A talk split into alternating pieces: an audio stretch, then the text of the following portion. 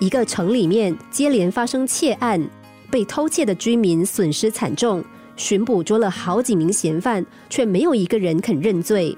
新上任的县令于是想了一个办法：县令把嫌犯们带到一间寺院，要他们立在一间四周覆盖黑布的房间外，对他们说。这房间里放了一口经过高僧加持的善恶钟，凡是曾经做过坏事的人，摸到这口钟，钟就会发出洪亮的响声。你们依序进入房中，每个人伸手摸钟一下，凡是让钟响起的人，就是窃盗之人。县令的随从个个都很讶异，心想：县令怎么会这么迷信，竟然相信这种愚昧的方法？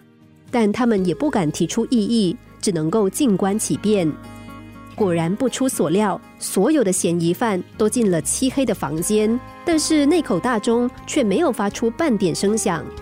接着，县令命令所有的嫌犯伸出双手，众人都大吃一惊，因为除了一名男子，其他人的手上都沾满了墨汁。县令要人压下双手干净的男子，对他说：“你就是那个城中的惯犯，还是老实招认吧。”事后，巡捕在这名男子家里的床下搜出了赃物，果然证明了县令的判断是正确的。之后，有人问县令究竟是怎么一回事，县令一派轻松的说：“其实那根本不是什么善恶钟，只是普通的钟罢了。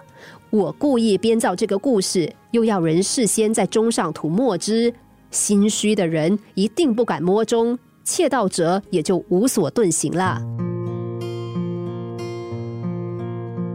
我们虽然并不是十恶不赦的人，却也难免有些小奸小恶。也许一时骗得了人，但是心虚却让我们的良心不得安稳，更要时时担忧东窗事发。其实最受煎熬的人还是我们自己。